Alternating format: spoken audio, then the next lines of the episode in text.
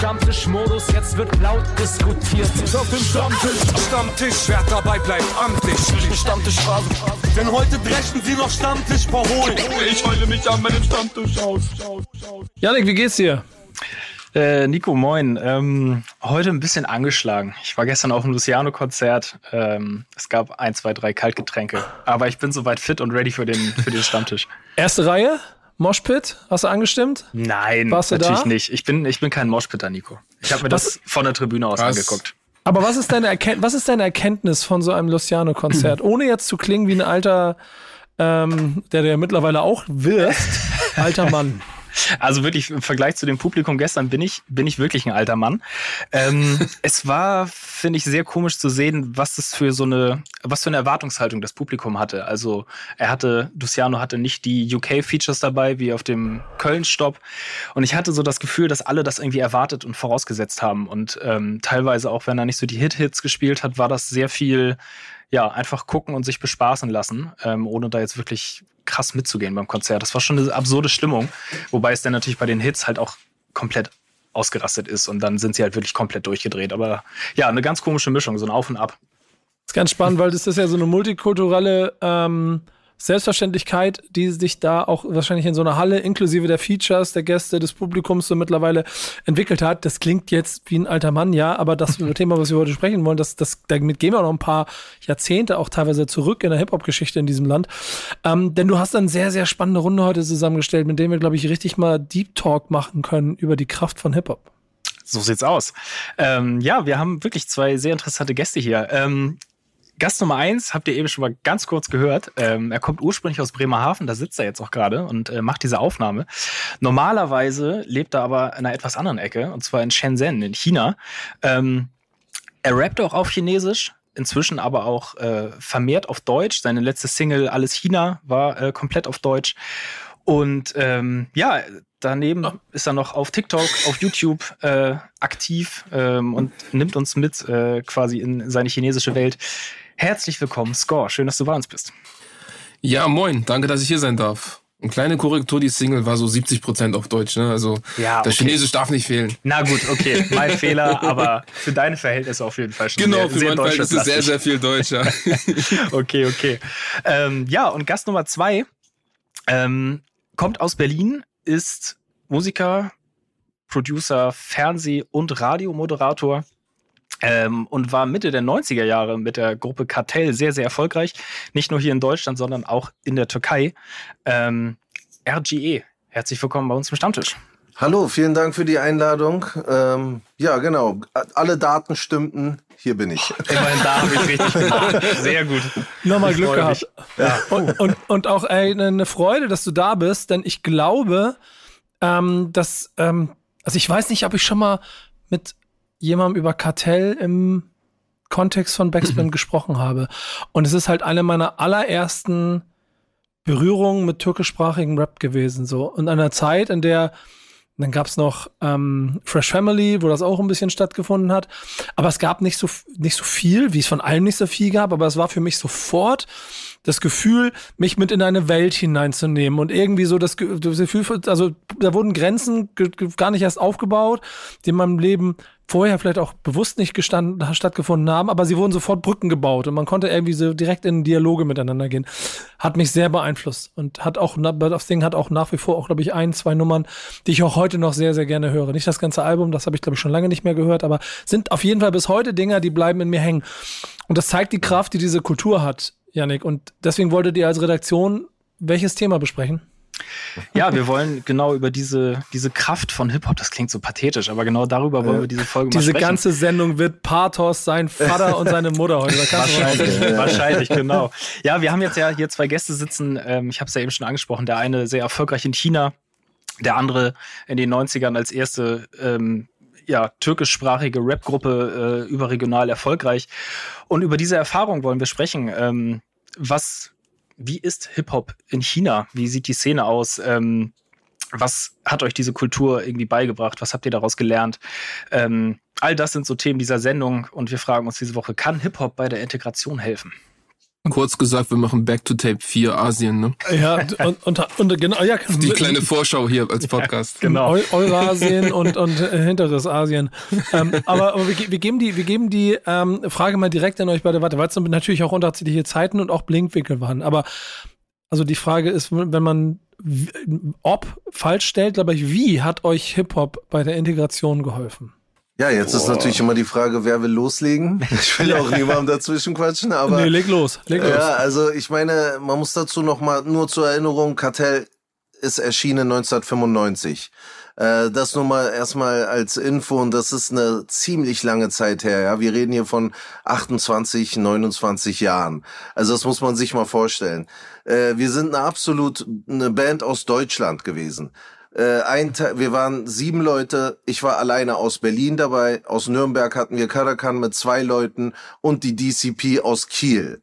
Diese Formation, diese Zusammenkunft äh, dieser Acts äh, also komplett aus Deutschland. Wir hatten einen deutschen Rapper mit dabei und einen Kubaner dabei. Also eigentlich äh, sehr international. Und warum haben wir türkisch gerappt? Weil das gab's bis dahin nicht. Ja, wir waren alles auch junge Leute, die Hip-Hop zu der Zeit, für mich ist es so, 88, 89 kam so ein bisschen die Welle nach Deutschland, ja, die ersten Hip-Hop-Geschichten und alle, die in der Zeit von 90 an Hip-Hop für sich entdeckt haben in Deutschland, ähm, fühlten sich ein bisschen wie Auserwählte, weil die Masse der Leute kannte das nicht. Äh, wir waren so stolz, dass wir irgendwie unser Ding gefunden hatten und mit einem Karton auf dem Kudamm in Berlin da einen auf Breakdance gemacht haben und die meisten Leute haben noch so geguckt wie, was machen die denn da oder was ist das und so weiter. Also nur so ein bisschen, um das äh, in den zeitlichen Rahmen so packen zu können. Und ähm, es hat sich sehr schnell rausgestellt, dass ganz viel Menschen, junge Leute mit Migrationshintergrund einen ganz schnellen Draht auch bezüglich Hip-Hop hatten. Also was Breakdancer angeht, Graffiti oder Rap. Und da war der nächste Schritt ja, weil da habe ich ja meine ersten Home-Recording-Aufnahmen gemacht und äh, war ein großer NWA-Fan und ja, und natürlich noch viele andere Gruppen, ja, also können wir auch noch drüber reden, aber äh, ich wollte so rappen wie die und Englisch habe ich dann gerappt und so. Aber das ist natürlich nicht die volle ja, da kommt man nicht, äh, kann man sich nicht wirklich ausleben. Äh, und äh, da kam die nächste Frage, ey, könnte es nicht sogar türkisch sein? Zu der Zeit war ja auch Deutschrap noch nicht so viel, ja. Advanced Chemistry gab's, Asiatic Warriors aus Frankfurt oder so. Äh, oh Gott, ich komme mir vor wie wirklich aus einer alten Zeit. Jetzt, weil ich denke bei jedem Namen so, kennt man die heute noch oder wissen die überhaupt, wen ich meine? Ähm, ja. Und äh, ja, genau, und da, das war eigentlich die Idee, dass man äh, ähm, und jeder für sich, wir drei Gruppen im Kartell waren keine langjährige Gruppe oder so. Jeder hat in seinem Ort scheinbar zur gleichen Zeit diese gleiche Idee versucht umzusetzen.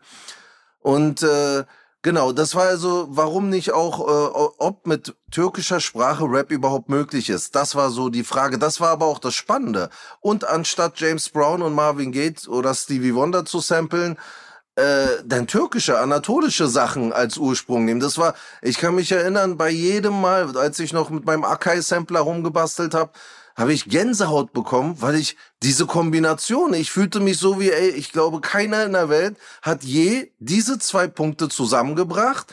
Anatolische Musikfeeling mit Hip-Hop-Bewusstsein. Äh, sozusagen Hip Breakbeats mit dem zusammen. Und das kann ja gar nicht vorher gegangen sein. Hip-Hop war noch relativ neu, also in Europa relativ neu angekommen. Und ähm, man, äh, genau, und, und Leute wie wir, die ja jetzt nun seit äh, 69 kamen meine Eltern, äh, also ich bin ja hier groß geworden, also das hat man in sich sowieso schon ausgelebt, die zwei Welten, und das musikalisch in der Ausprägung war irgendwie so ein natürlicher Schritt. Ähm, und Integration, das war ja die Ausgangsfrage. äh, man muss auch, das ist auch wichtig, wir reden ja von 95. Da war das mit den Ausländern in Deutschland ja noch eine ganz andere Welt. Du warst ja gar nicht repräsentiert. Es waren viele Gastarbeiter da, aber du bist, du, du hattest überhaupt keine Repräsentanten in der Öffentlichkeit, warst da, warst aber wie nicht da. Also so, ist nicht wie heute gewesen, wo du Nachrichtensprecher hast, einen Politiker mit Migrationshintergrund. Du brauchst dich nicht erklären. Also so, ey, mich gibt's aber auch oder so. Das ist, hat, mhm. war ganz eine andere Zeit. Und da waren ja auch diese Brandanschläge Mölln-Solingen kurz nacheinander. Wir reden von 93. Das alles spielte in das Album mit rein. Wir sind keine politische Band gewesen. Wir sind, wir haben uns nicht zusammengetan, um jetzt was dagegen zu machen. Uns ging wirklich, ging's wirklich um Musik. Grooves und Samples und cool sein und Breakdance und die Kultur leben. Das war schon äh, echt. Aber weil das zeitlich so zusammenfiel, kam dann auch so eine gewisse Wut mit rein. So, ey, uns gibt's auch, euch, uns könnt ihr jetzt nicht hier abfackeln. So, um es äh, so kurz darzustellen.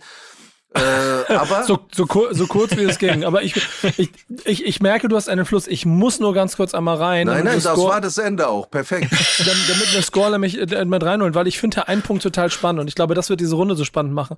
Ihr habt damals mit dem, was ihr da gemacht habt, habt ihr quasi, würde ich sagen, zur Integration beigetragen und ihr habt auch Menschen damit eine Möglichkeit etwas an die Hand gegeben, mit dem sie sich weiter in einer größeren Gruppe mit Zusammengehörigkeit fühlen können.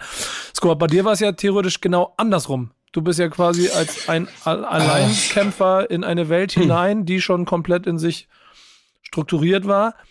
Hat dir Hip-Hop da irgendwo geholfen, an mit Leuten in Kontakt zu kommen und dich zu integrieren? Ja, ein Stück weit. Also ich äh, wollte auch erstmal dem RG den Vortritt lassen, weil bei dem Thema Integration und, und China mir erstmal gar keine Antworten kamen und ich mal sehen wollte, was hat er dazu zu sagen. Ich glaube, wir haben da ganz andere Ausgangspunkte, in die wir da reingehen. Ähm, ich glaube, es wird mir helfen, das auch nochmal kurz zusammenzufassen. Also RG, wenn ich ich habe ja noch nicht deine ganze Biografie jetzt mitbekommen, aber ich glaube, du bist zu Gastarbeitern in Deutschland geboren oder in der Türkei? In Deutschland? Ich bin in Berlin geboren, ja. Genau. Also in Deutschland geboren, aufgewachsen, komplett deutsche Bildung bekommen. Also eigentlich ähm, als jemand, für jemand wie mich, der, der das eigentlich, ich bin 89 geboren, im Kindergarten zwar voller Türken und so, also waren für mich aber Deutsch, das waren einfach meine Freunde. Ne? Also ja, ja. Für, für mich bist du im, zuerst erstmal Deutscher. Ja. Ähm, nur halt, dass du halt Eltern hast, die ähm, aus dem Ausland her emigriert sind. Ne? Und dann ist es ja erstmal komisch zu sagen, Hö, warum rappt er denn jetzt auf der Muttersprache seiner Eltern? Äh, sehr ähm, gute Frage. Soll ich kurz das antworten? Oder ja? sofort rein? Nee, weil, weil das ist ganz, ich mach's ganz kurz, weil äh, äh, das ist wirklich eine andere Zeit gewesen und die Gastarbeitergeneration, die wollte nicht hier bleiben. Die sind ja. wirklich, die hatten das Gastarbeiterbewusstsein. Es hieß zu Hause immer drei oder fünf Jahre, dann gehen wir zurück. Genau. Also hast du dich auch innerlich nicht so gebunden. Meine ja. Töchter, ich habe zwei Töchter, äh, die haben das Thema gar nicht mehr. Die sind wirklich, wie du sagst, von hier. Deswegen ja. verstehe ich, wir, wir sind ziemlich weit auseinander geboren. Genau. Aber ja. Äh, pass auf, deswegen fand ich auch gerade die zeitliche Einordnung von dir so wichtig. Genau wie du sagst, damals war es anders. Ich denke, Deutschland ähm, war sehr viel, ähm, wie sagt man, also nicht so divers wie heute. Und so ist es halt im heutigen China.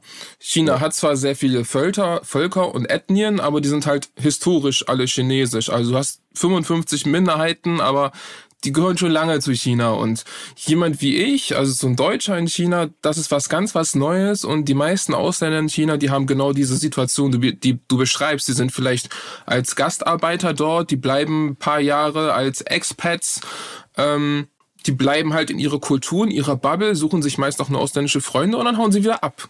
Und mhm. wenn sie Kinder vor Ort bekommen, dann gehen die auf eine internationale Schule, die haben dann kaum chinesische Freunde, sind also komplett abgetrennt. Und deswegen kann ich nachvollziehen, dass du sagst, okay, eigentlich ne, wir waren in, in unser, vielleicht in unserer Türkei-Bubble. Okay, da kann man schon mal nachvollziehen, warum du türkischen Rap machen wolltest. Aber warum ja? kannst du überhaupt Chinesisch? Also die Geschichte weiß ich, das finde ich schon interessant, weil ja. das, äh, ich habe schon mal daran gedacht, ey, eigentlich bei den, äh, sagen wir mal, Einwohnerzahlen wäre es ja nicht schlecht, wenn man Musik auch in den Ländern anbieten könnte. Aber hast du, hast du rootsmäßig irgendwas äh, Chinesisches? Nein, Und, nein. Und wie hast du bitte Chinesisch gelernt? Ja, ich habe überhaupt nicht Chinesisch. Ich habe nur, guck mal, ich mache auch schon Rap, seit ich 13 bin. Natürlich auf Deutsch äh, vom Anfang. Man findet auch noch meinen alten Kanal, der hat auch gut Aufrufzahlen. Ähm, aber ich habe schon in meiner Jugend dann auch angefangen, auf Französisch zum Beispiel zu rappen. Einfach, weil ich die Herausforderung cool fand und weil ich Sprachen mochte. Bin dann auch nach dem Abi äh, nach Paris gezogen, habe dort ein Jahr gelebt. Äh, äh ich habe Buba übelst gefeiert. Deswegen eins meiner Classic-Auswahlen äh, war Westside. Sagen, mit drei Westside vorgelegt. Ey, ich habe vier Classics vorgelegt.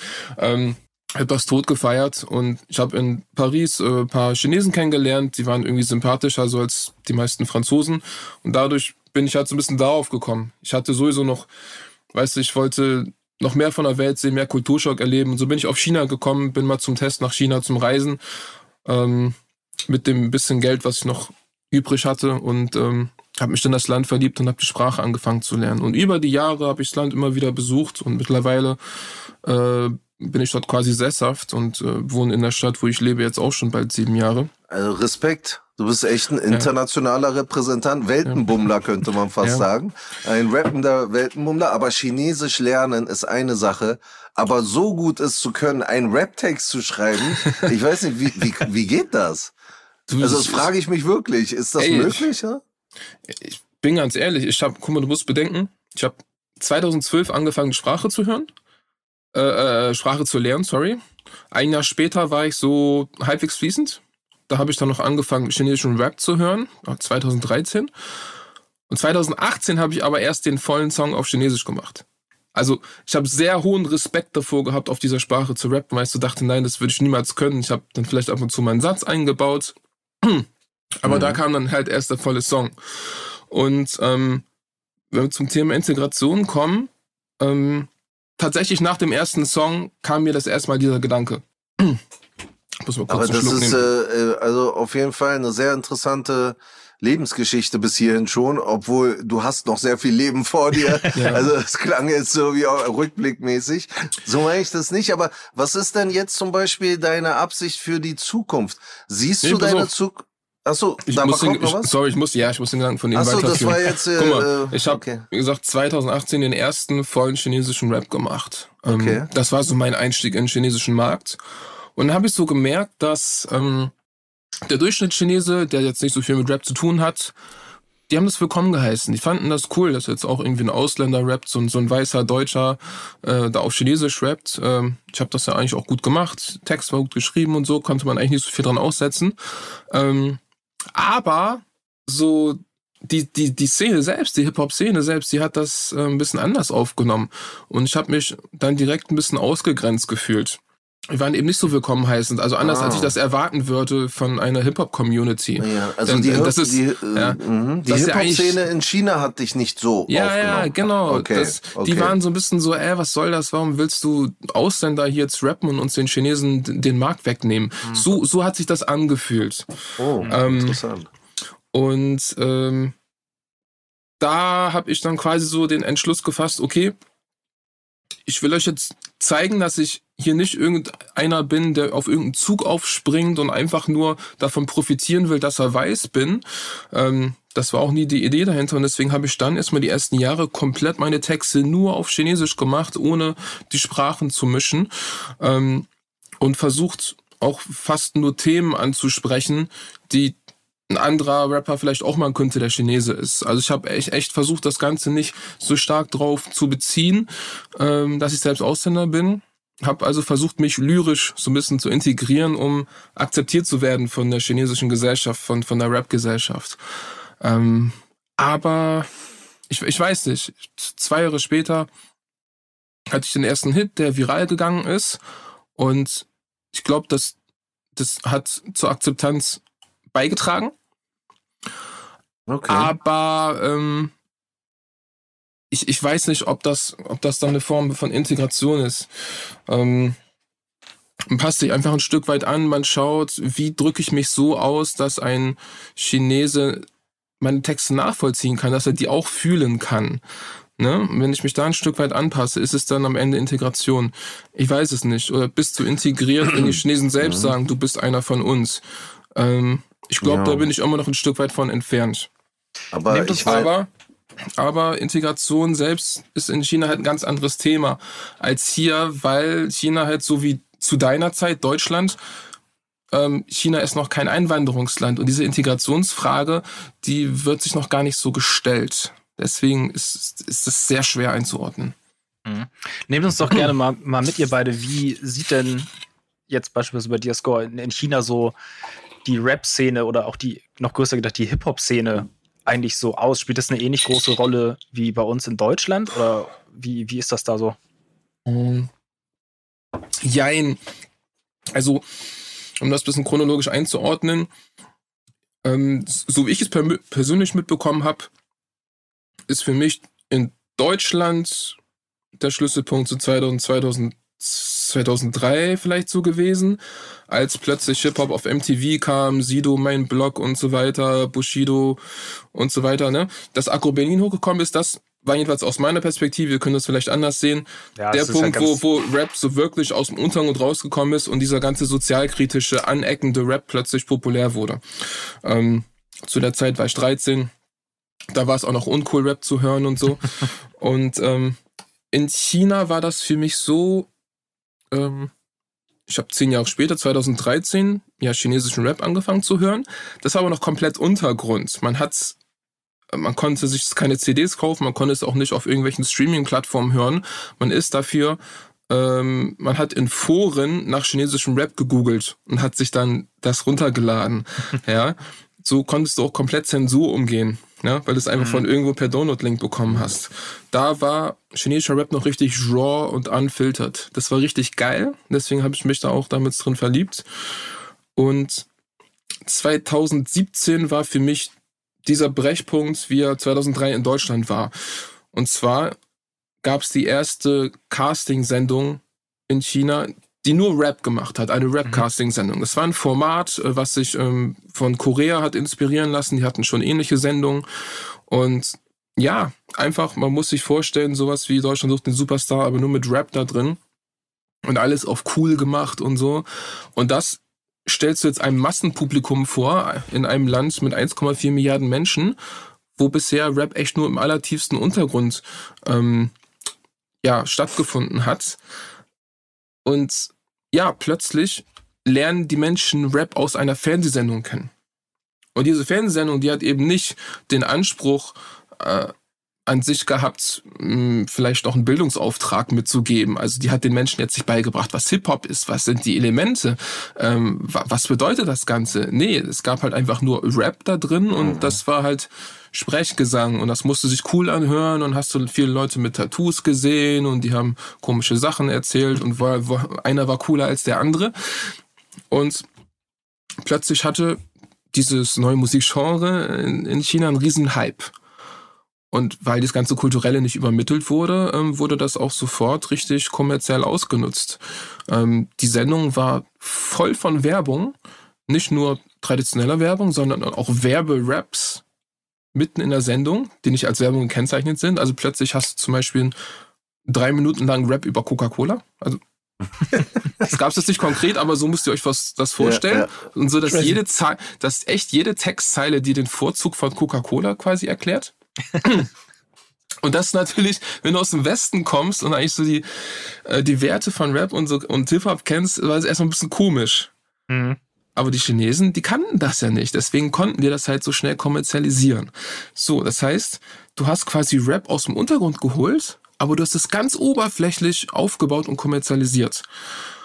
Und wenn wir jetzt vorspulen zu heute 2024, dann hat jedes Jahr äh, mindestens eine so eine Staffel fest, ähm, stattgefunden. Im Jahr 2020 gab es sogar drei verschiedene Rapcasting-Sendungen. Und in einer davon, ähm, das ist die populärste des Jahres gewesen, war ich. Ich habe das also selbst äh, miterlebt, wie das Ganze war. Und bis heute findet Rap in China aber hauptsächlich in diesen Fernsehsendungen statt. Mhm. Wenn du außerhalb von den Fernsehsendungen äh, standen willst, wo viele, wovon viele natürlich sehr stark geskriptet sind, ähm, musst du natürlich auf Social Media sehr aktiv sein. Aber äh, da die Chinesen da viele noch nicht so viel Privates hören und vor allem nicht über Social Media, sondern eher durch diese Fernsehsendung, ist es da umso schwerer durchzukommen. Ja, mhm. es gibt zum Beispiel keine zentrale Plattform für Musikvideos. Ja, im Westen hast du YouTube, da ist alles drauf. Wenn du, wenn du vom Musikvideo-Klick sprichst, dann meinst du die auf YouTube. Wenn du die in China hast, dann können die sich auf über zehn Videoplattformen verteilen, die Klicks. Krass. Ja. Und dann guckst du vielleicht auf eine Plattform, da hat äh, dann mein Song 5 Millionen. Und sagst du, ach, der hat ja nur 5 Millionen. Dann guckst du auf die nächste, da hat er auch so viele und dann nochmal so viele. Und dann hat das nochmal jemand repostet und dann hat sie insgesamt dann äh, mehrere Dutzend Millionen. Und du hast aber nicht dieses Zentrale, das ist ganz blöd. Mhm. Und so hast du das, dass teilweise Rapper, die noch viel renommierter als ich sind, ähm, bei Musikvideo-Views viel schlechter abschneiden als ich. Weil es das nicht gibt. Und dann lohnt sich das natürlich auch nicht, in sowas zu investieren. Ähm, das ist also das Problem. Außerhalb von der Fernsehlandschaft entwickelt sich Hip-Hop in China immer noch sehr stark aus dem Untergrund so langsam raus, ähm, hat da aber sehr viele, ähm, sehr viele Schranken, die da im Weg stehen. Ja, auch in der Gesetzesgebung. Ja, und äh, deswegen würde ich auch niemanden aktiv empfehlen, irgendwie extra auf den chinesischen Markt zu gehen. Also wer sich das aktiv aussucht, der macht echt was falsch. Mhm. Okay, verstehe. Andy, bei dir, was, was ist so dein, dein Blick? Ähm, also ich fand das sehr interessant, äh, jetzt was da in China los ist, weil das ist, auch wenn es ein Riesenland ist, ganz viel Thema ist in unserem Alltag, wissen wir wirklich keine Innensicht. Ja. Und mhm. äh, vieles von dem, was du erzählt hast, passt auch äh, auf die Türkei. Mhm. Okay. Äh, der große Unterschied hm. ist, was man in Deutschland oft falsch macht. Jetzt, wenn man jetzt international, man geht zu viel von sich aus. Und äh, also die Länder sind so verschieden mhm. und gehen mit den Dingen so anders um. Das kann man ihnen nicht vorwerfen. Es hat eine andere Geschichte, eine andere Struktur, andere Menschentypen und so weiter. Hier, ja. was meine ich konkret? Auch in der Türkei finde ich, dass man sehr schnell Dinge annimmt aber nur oberflächlich. Also du kannst den, äh, ich sag jetzt mal angenommen, wenn bis heute überhaupt keine äh, Hip-Hop-Musik, keine Szene in der Türkei wäre. Die bräuchten sich nur drei Videos angucken, vier Konzerte sehen, danach würden die so aussehen, dass du denkst, ey, die haben die Kultur geschluckt, gefressen und durchlebt. Das stimmt nicht, das sind nur die Oberfläche, das ist die Oberfläche, die wollen das gerne, sie wollen gerne mitmachen. Das werfe ich denen überhaupt nicht vor. Das meine ich nur, diesen Unterschied muss man kennen. In Deutschland äh, hat vieles mehr eine tiefere äh, ein Weg, äh, der auch äh, in den Daten festgehalten wird, also eine Struktur und so weiter. Ja, das ist auch wunderschön, dass es so ist. Aber das ist andere als Land und da ist der Kapitalismus irgendwann sehr schnell gekommen auf einen, sagen wir mal, für die Türkei noch anatolisch kultur- und wertemäßig lebendes Land. Genauso in Südamerika auch, wo man noch ein bisschen mit, mit Würde, Kultur, Azteken und äh, Indianermäßig sozusagen jetzt, ja, um es platt und schnell zu machen. Äh, so, aber was jetzt Hip-Hop in der Türkei angeht, Kartell war auf jeden Fall ein großer, also es ist Kult, Kult geworden in der Türkei. Und das muss man sich mal vorstellen. Wenn wir mit dem Kartellalbum um 10.000 im Underground aus dem Kofferraum verkaufte Kassetten gehabt hätten, wären wir schon voll glücklich gewesen. Wir hatten nie den Anspruch, weil es gab noch nie türkisch Rap, wir konnten auf nichts anderes basieren, es gab überhaupt nicht die Struktur dafür, dass man das jetzt, aber es ist durch die Decke gegangen. Für die Leute in Deutschland war das so endlich sagt es mal einer aus unserer Sicht, was sie bis dahin auch nicht hatten. Und bis heute äh, umarmen mich irgendwelche fremden Leute und sage, ihr habt uns unglaublich Kraft gegeben damals. Ein Sprachrohr. In der Türkei war das so, guck mal, stimmt ja, da sind ja viele Türken in Deutschland, eine Erinnerung an die Migrierten und äh, Stolz. Die haben einfach gesagt, ey, guck mal, die haben ihre Kultur nicht vergessen, Sprache nicht vergessen und sind voll laut da. Und hätte man, das sage ich immer, weil die Türkei ist ein musikfanatisches Land. Äh, ich mache ja auch Radiosendungen, wo ich diese Musik vorstelle, da ist wirklich viel Aktivismus und so. Hätte man das Kartellalbum, bevor es erschienen war, wir waren hier bei Major Label übrigens, und dann wurde es in die Türkei lizenziert, Hätte man das Demo-Ding dort den Plattenfilm gezeigt, die hätten gesagt, habt ihr eine Macke, was denn das? ja, irgendwelche sieben Leute gleich angezogen. So kam das für die rüber, weil äh, die kannten sowas nicht. Es gab es nicht vorher aber es ist auch dort durch die Decke gegangen. 95 rausgekommen, danach die nächsten drei, vier Jahre in der Türkei ploppten Rap-Gruppen äh, aus dem Nichts auf und die klangen alle wie Kartell. Und Kartell sind ja Jungs aus Deutschland gewesen. Wir, unser Türkisch hatte auch ein bisschen Akzent. Also diesen mhm. Deutschländer-Türkisch-Style. Den haben die sogar nachgemacht in der Türkei. also die, die, die wirklich. So, da gab es eine Gruppe, die, hat eine, äh, die nannten sich Schartel. Ja, um so ähnlich zu klingen und so. So, aber dann, ab 2000 hat sich das verändert.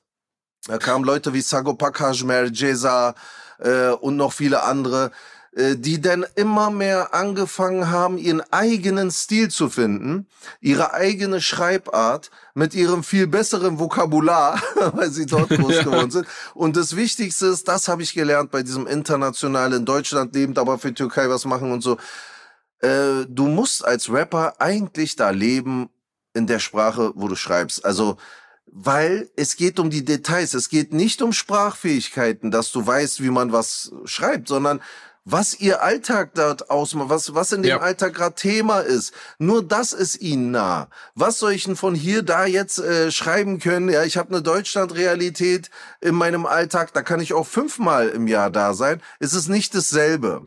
Äh, das habe ich gemerkt. So bei Rap ist ganz ja, wichtig, weißt ganz du, genau. Äh, äh, dass du nah am Alltag bist. Was, da sind neue Worte tauchen auf, neue Trends.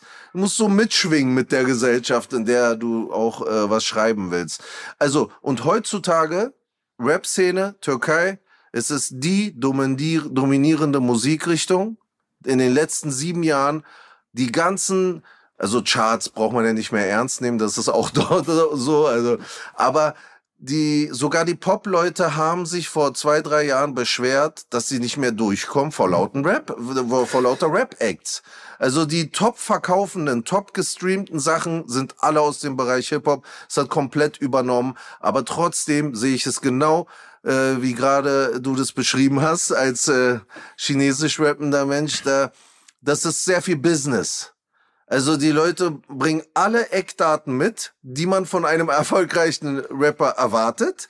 Ja, von den Tattoos über die Augenbrauen, also was jetzt gerade Trend ist, ja, oder Klamotten oder Haltung und Videos aber es ist gar nicht so wichtig, ob man weiß, warum das eigentlich so ist, was ja, damit repräsentiert ja. wird. Das ist, und genau das ist es, was auch mein Thema war, weil ich wurde ja gefragt, was wäre mein Thema. Boah, jetzt leitet er auch noch sein eigenes. Wollte ich nicht. Leute, Wollte doch, ich mach mal bereit, Mikrofon und Kopfhörer zur Seite, nein, nein, ich bin raus nein, hier heute. Ich überlasse es dir. Nein, nein. Unglaublich, ich, nein, mein Job ist übernommen. Wollte ich nicht. Mach weiter. Ich, ich, nein, nein, ich wollte nur sagen, wahrscheinlich habe ich endlich auf die Gelegenheit gewartet, diese Sachen mal auf Deutsch erzählen zu können. Nicht Mach irgendein türkisches. Nee, aber. Äh, nee, Was ist jetzt, dein Thema? Nee, ich will da noch nicht hin, wenn ihr da noch nicht hin wolltet. Doch, doch, mach mal, mach mal. Mach mal, mach, nee, du hast mein, es Thema, eingeleitet. Ähm, ich, ich ziehe wieder zurück, wenn also, ich das brauche. Äh, ich hatte das Thema äh, ja weitergegeben und zwar hat Hip-Hop seine Anziehung verloren. So könnte man es, äh, wie von Yannick sehr schön äh, in einen Satz zusammengefasst. Genau, das könnte man sagen. Und ich stelle dazu auch die Frage, sehe ich das so, den heutigen Hip-Hop, weil ich einfach rausgewachsen bin, altersmäßig ganz woanders bin, die Gedanken verändern sich, man wird ein ganz anderer Mensch und denkt, also ich will nicht wie so ein Opa klingen, da die jungen Leute mit ihren komischen Kram heute, ja, damals war alles besser und so. So, das ist ja nicht die Absicht. Äh, könnte es sein, dass ich da rausgewachsen bin und wirklich langsam in die Richtung gehe? Oder hat Hip-Hop wirklich was verloren, was damals in dieser Kultur noch da war? Das äh, wäre eine Frage. Boah, die muss ich beantworten, ne? Oder? Ja, genau. Also, ich, ich, ich glaube. noch nicht Feierabend. Nee, scheiße, ich, ich dachte, ich bin komplett raus hier. Ähm, äh, Score, du hau gerne rein, wenn du auch was hast, Janik, genauso. Aber natürlich äh, gilt das ja für jemanden wie mich, der auch jetzt viele, viele Jahre schon das Ganze miterlebt. Ich, ich glaube, dass sich natürlich über die Generation sich das Werteprofil ein kleines bisschen verändert hat. Der, der Ansatz, warum du dich einem Teil der Kultur näherst, warum du es für dich nutzt und warum du das als deine Ausdrucksform nutzt. Das, ähm, ob jetzt, ob du jetzt Rapper oder MC bist, ist eine Frage, die du dir stellen kannst, äh, wenn du ganz persönlich dich um deine eigene Kunst kümmerst. Der Markt sagt schon, dass es immer mehr Rap ist und der dann auch in den Pop springt und damit halt ein anderer Grund ist, äh, der Musik sich zu verschreiben, als das noch 1990 gewesen, der Fall gewesen ist. Das gleiche gilt auch für Tanz. Also wir müssen ja, wenn wir von Hip-Hop reden, ja die ganze Kultur im Auge behalten. So, warum heute Jugendliche in Jugendhäusern New Style anfangen zu tanzen, hat nicht mehr ganz so viel damit zu tun mit der Hip-Hop-Arithmetik, die in den 90ern entstanden ist. Aber das Schöne daran ist der Kern. Und das ist auch wieder die Rückbrücke, finde ich, zu dem, was wir hier als Integrationsthema haben, weil ihr beide sprecht davon so ein bisschen, dass es mehr oder weniger Integration ist und hat es überhaupt was damit zu tun. Vor allem du, Score, hast es ja quasi voll hinterfragt. Ich glaube, dass die Kraft, die da drin steckt, dass du auch 2012 anfängst, die Sprache aufzunehmen an dich selber, dann irgendwie sechs Jahre später einen viralen Hit in der Sprache zu haben und bei, ne, du weißt es, du guckst in den Spiegel, du siehst nicht so aus wie jemand, der jetzt in China ja. Streaming-Rekorde feiern sollte oder irgendwelche Erfolge haben sollte. Genau das ist Integration in meinen Augen durch diese Kultur und genau das ist die Stärke dieser Kultur. Ja, Weil du nämlich irgendwo an irgendeiner Stelle auf einen getroffen bist, der keine, also da war es egal, wer du bist und ob du eine scheiß Kartoffel bist oder nicht. Bruder, komm ran, zeig, was du kannst, zeig deine Skills, okay, ich feier dich. Ja, Das das war für mich ich auch daran. schon seit meiner Jugend immer. Ich habe ich, ich, so Hip-Hop und Rap eigentlich ist, ist immer meine größten Hobbys gewesen. Beides habe ich am, am liebsten gelernt, sage ich mal. Aber warum denn? Ich mochte halt den Rap dann auf der jeweiligen Sprache halt auch immer. Und je mehr ich den Rap mochte, desto mehr wollte ich auch die Sprache lernen, ganz klar. Also das, es geht Hand in Hand, da hast du vollkommen recht. Und würdest du dabei jetzt mal aus deinem Blinkwinkel, Janik, du genauso, ich meine, Mhm. du, du, ihr seid ja anders damit sozialisiert. Ähm, Habt ihr das Gefühl, nach, ich- Janik, du bist oft lang genug jetzt an meiner Seite, ist es nicht mehr das, was es mal war? Oder ist es schon noch überall da, aber man sieht es noch nicht so präsent wie früher? Ich glaube eher zweiteres. Hm, Du hast es ja eben auch schon ein bisschen angesprochen, der Fokus, dadurch, dass er ja so krass auf Rap liegt und natürlich dann auch Leute irgendwie in dieses Game kommen, die halt nicht aus Kulturgründen daran partizipieren wollen, macht es, glaube ich, einfach, also verwässert es einfach so ein bisschen. Dass schon Hip-Hop an sich, glaube ich, immer noch die gleich oder eine ähnlich starke Anziehungskraft hat wie früher. Ähm, dass es nur einfach sehr, sehr viele Menschen anzieht, die halt einfach nicht ja, nicht so tief einsteigen. So, das, das meine ich mit diesem halt am, am Rap partizipieren, aber dann halt auch schnell wieder weg sind. Ähm, aber ich glaube schon, dass es noch genug Leute gibt, die auf der Suche sind und in Hip-Hop genau, genau das finden, was es denn auch immer ist. Also, das, das wird, glaube ich, auch nicht mehr, das wird nicht mehr weggehen. Dafür ist Hip-Hop irgendwie zu groß und zu gewachsen. Ähm, es ist nur, ja, anders, anders sichtbar, würde ich es mal sagen. Ja, Im Endeffekt Mhm. du hast ja auch viel mehr Sachen heutzutage. ne? Es geht ja immer darum, wenn du äh, heutzutage nach Untergrund, nach dem, was wir früher Untergrund gesagt, äh, genannt haben, wenn du danach suchst, du kannst es ja immer noch finden, aber es gibt dafür so viel mehr Leute, die halt eher in diese breitere Sparte gehen, wodurch ein bisschen überflutet wird.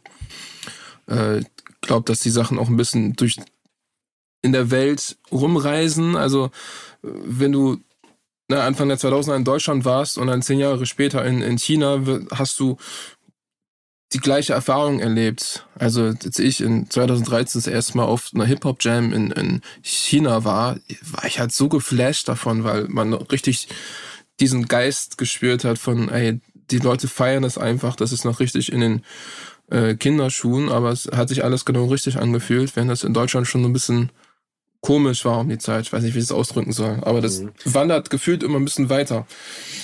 Äh, aber was ich noch, wenn ich jetzt auch ein bisschen zurückspringe zur Integration äh, bezüglich äh, Score deines Weges sozusagen in China auf Chinesisch zu rappen und dort zu leben, da, da machst du ja etwas, was noch nicht viele Menschen vor dir gemacht haben aus dem Westen. Also das heißt, Ja. dass du da bist, dass du das machst, auch ein bisschen Fragezeichen hervorrufst bei denen dort, Ja. Skepsis, das ist ja schon ähm, eine Veränderung. Da passiert etwas, was vorher nicht passiert ist und dafür bist du äh, verantwortlich.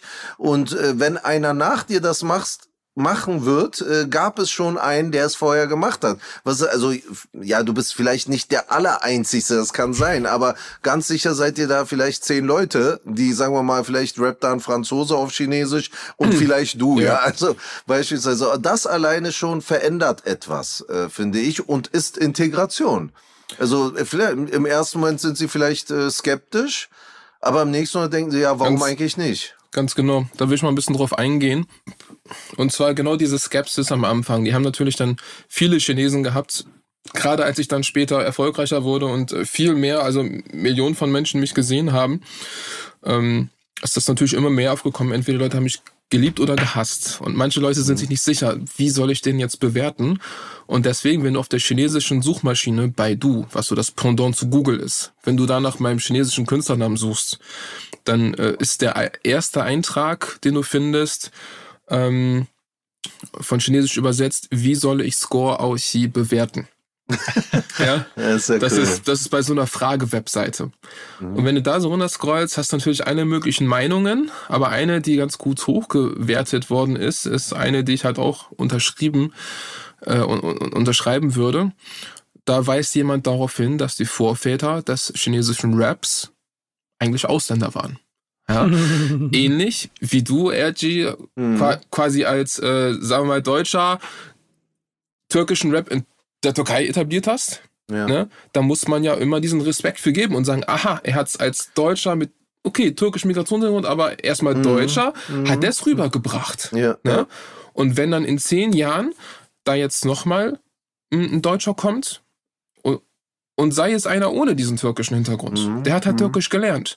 Ja. Wenn der dann plötzlich in der Türkei auf Türkisch rappt, sich in der Türkei integriert und äh, Erfolge feiert, wird es wa wahrscheinlich nochmal diese Skepsis geben.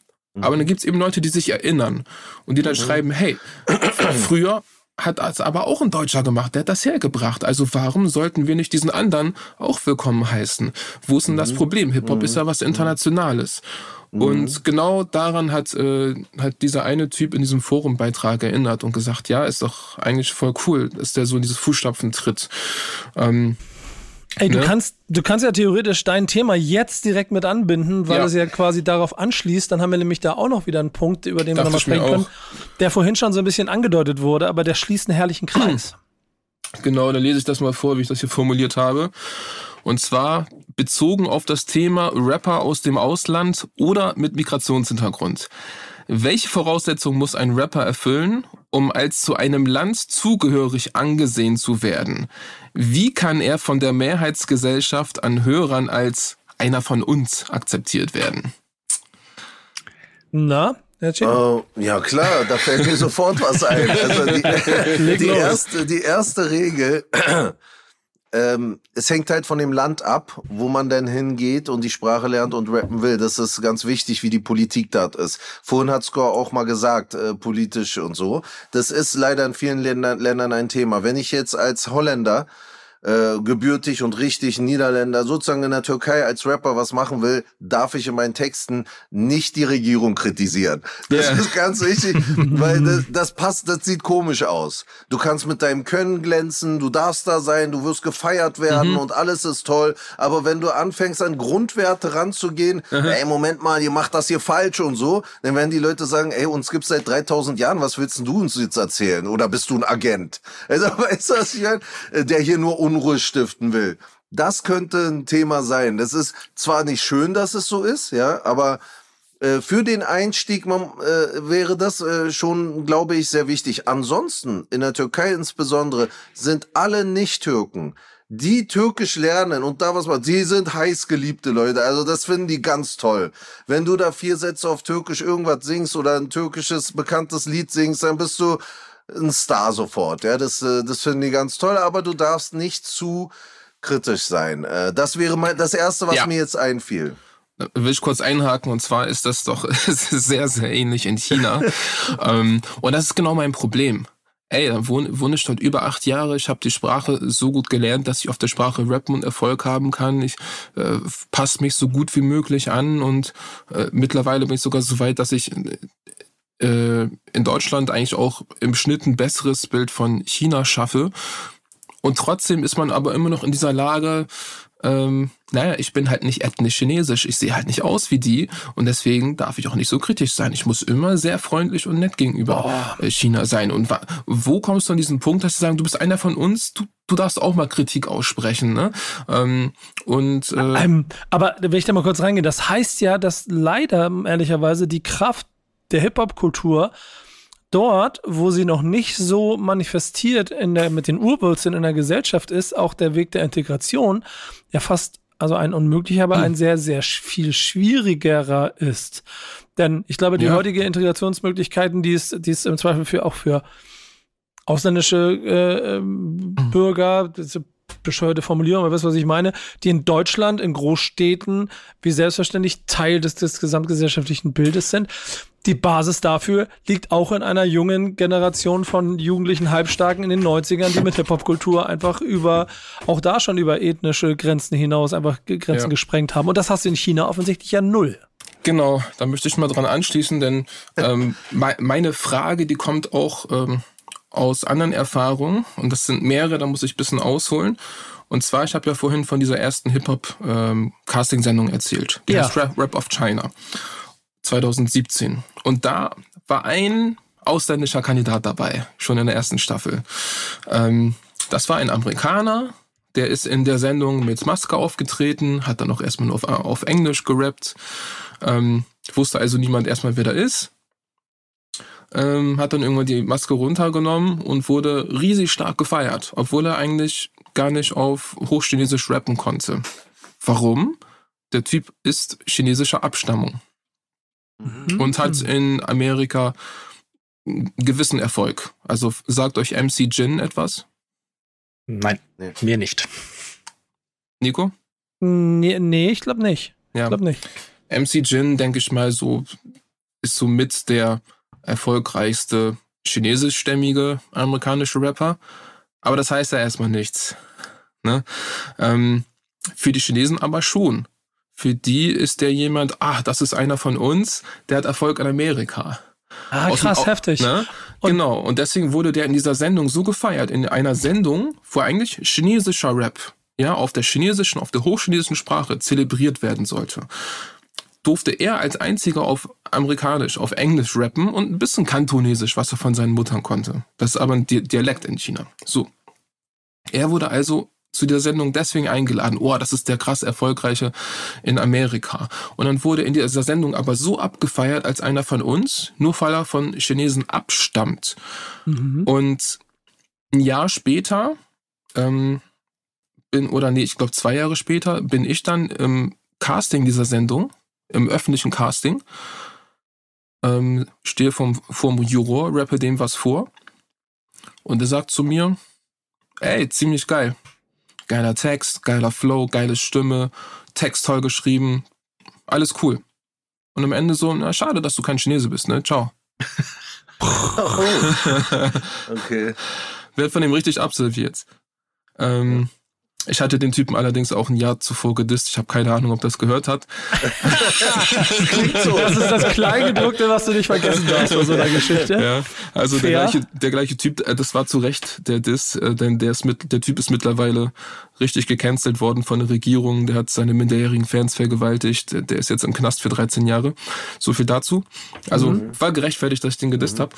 Ähm, aber ich habe halt damals schon diese Stimmung gemerkt, so hey, wenn du chinesisches Blut hast, wenn du diese ethnische Abstammung hast, ist es viel leichter, in diesen Markt einzusteigen.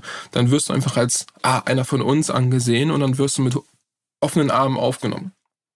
Wenn du aber, der konnte halt, der hat halt extra viele Sendungen, bisschen Hochchinesisch gelernt und er hat richtig an abgestammelt. So, hallo, guten Tag, wie geht es euch? So nach dem Motto, ja? Und, und denke ich mir, ich gehe da rein als jemand, der eben nicht chinesische Abstammung hat, der aber von selbst in dieses Land gekommen ist, sich integriert hat, nicht weil eine Sendung ihn dorthin eingeladen hat, sonst wäre er gar nicht nach China gekommen so, und kann viel besser auf Hochchinesisch rappen als er. Und trotzdem komme ich nicht halb so weit. Ich bin zum Glück in einer anderen Sendung dann weitergekommen als er, aber in dieser Sendung eben nicht. Und da ist dann eben dieses Okay, dieses Zugehörigkeitsgefühl.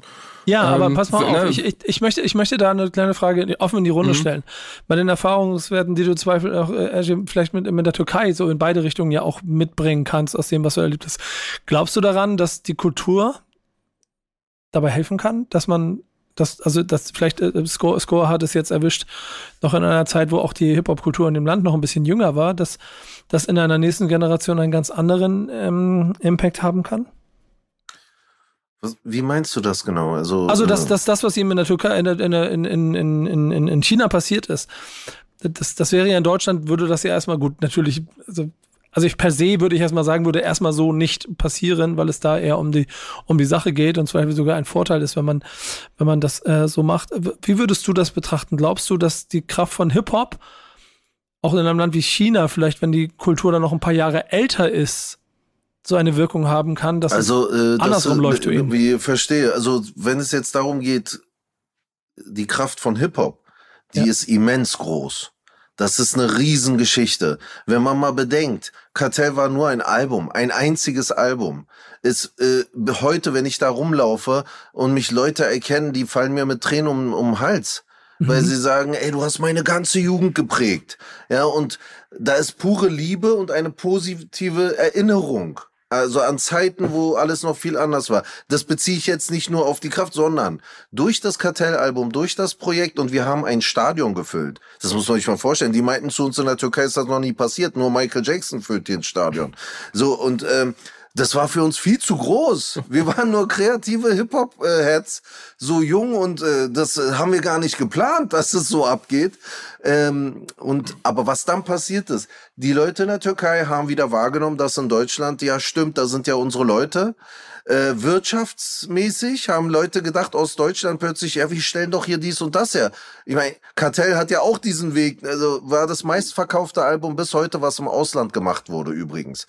Und die haben dann gedacht, ja, unsere, weiß ich nicht, Kleinkram, was sie hier produzieren, könnten wir doch auch in die Türkei verkaufen. Die in der Türkei haben gedacht, wir müssen eigentlich mehr networken mit Deutschland. Da haben wir ja Leute und so weiter. Sozial, kulturell und wirtschaftlich hat das viel in Bewegung gesetzt.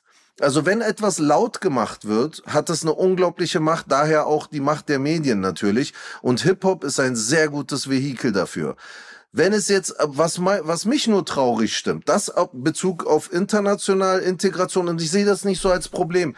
Äh, du hast in China vielleicht ab und zu diese Ablehnung. Du darfst nicht ganz genau sagen, was du vielleicht gerne mal so sagen würdest. Ja, aber so geht ja auch Entwicklung. Man kann ja nicht mit der Brechstange kommen und alles kaputt machen und rausgeschmissen werden. Dann hat ja auch keiner was davon. Also das sind große Zusammenhänge und so.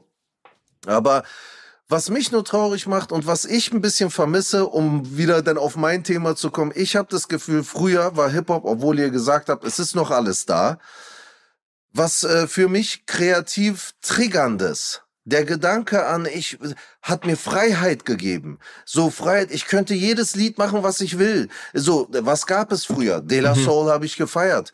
Tri äh, Tribe Called Quest habe ich gefeiert. Public Enemy habe ich gefeiert. Äh, also unzählige noch mehr, aber wie verschieden die waren. A Tribe Called Quest war für mich immer so ein bisschen intellektuell sogar ja, mit sehr feinen Beats und so weiter. Das war aber respektierter, anerkannter Hip-Hop, der mitgeprägt hat. De La Soul, sehr funky immer, aber respektierter Rap.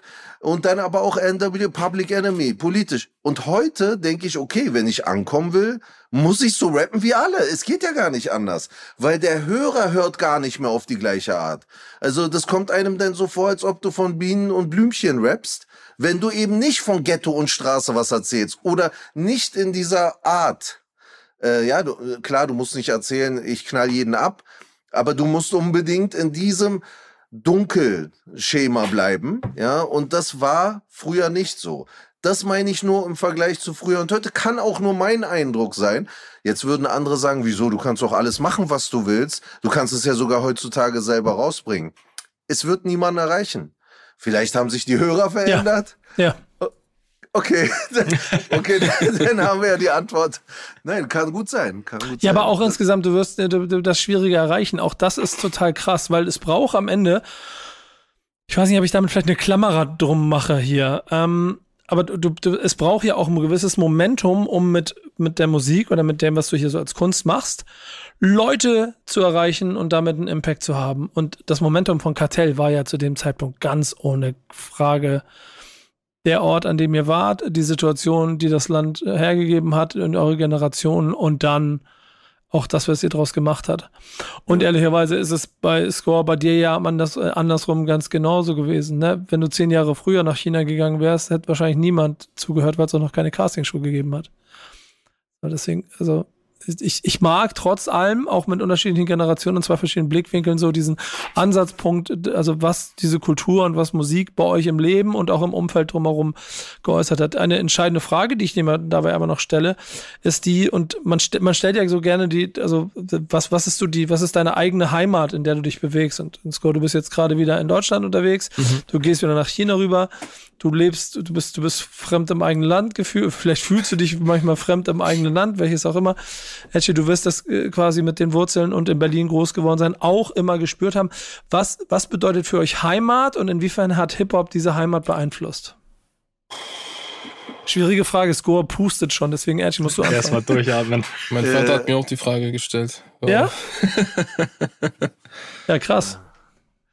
Sag, ja, ja bitte. Weißt du? Ich, ähm, ich habe meinem Papa gesagt, ey, das ist meine Heimat, weil ich hier aufgewachsen bin. Das wird es auch immer bleiben. Aber ich habe halt auch meine Wahlheimat, ne?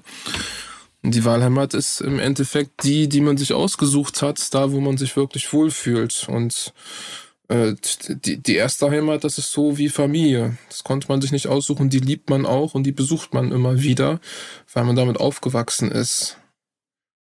Ja, mit der zweiten ist das anders. Das ist wie mit der Frau, die man findet. Ähm, das ist einfach, wo man sich angekommen fühlt, wo man sich einfach wohlfühlt in seinem Alltag.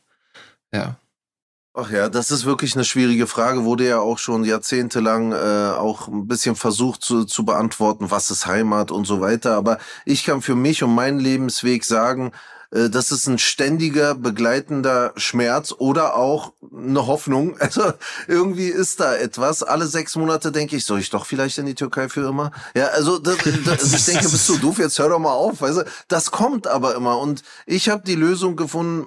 Ich ich habe mir das ja nicht gewählt. Ich bin hier geboren. Du wachst auf und denkst, aha, ich bin in Deutschland. Gut, im Fußballverein mit sieben Jahren warst du trotzdem der Türkenjunge. Also ist, ach so, okay, ich bin ja gar nicht Deutsch, dann bin ich also Türke. Und das Thema begleitet dich, hast du keine Chance. Das kommt, das musst du dir auch, musst du mit dir klären. Heute haben wir aber auch da eine andere Welt. Heute ist ähm, Länder zu verlassen, auszuwandern viel weiter verbreitet. Du bist nicht mehr so sehr gebunden. Das Internet macht es dir möglich, mit einem Laptop deinen Job weiterhin zu machen. Auch kannst du auch in Portugal auf dem Balkon äh, und kannst es trotzdem. Das ging ja früher nicht. Früher hat der Mensch ja Ausbildung gemacht und dann 40 Jahre in einer Firma gearbeitet. Das ist ja auch jetzt nicht mehr so. Das heißt, das plus dieses internationale, globalere Austauschding hat das ja sehr verändert verändert. Für mich, ich habe entschieden, ähm, damit ich das Thema loswerde, äh, ich muss pendeln. Weil wenn ich zu lange von der Türkei weg bin und da mal nicht bin, da habe ich das Gefühl, mein Akku geht runter. Also ich werde immer trauriger plötzlich so und bin fast, fast depressiv dann. Dann gehe ich mhm. da hin und dann denke ich so, boah, ich bin ja doch ein Mensch. Also ich wundere mich auch immer, es ist echt absurd. Aber wenn ich da rumlaufe, ich habe das Gefühl, ich laufe anders. Aber ich weiß nicht warum, ja. Das sind die kleinen Details. Und ich will nicht sagen, dort ist irgendwas besser, hier ist es irgendwas schlechter. So, so funktioniert das nicht. Deutschland ist wunderschön auf seine Art. Der, wichtig ist das Jetzt-Moment und Entwicklung. Mitprägen und so.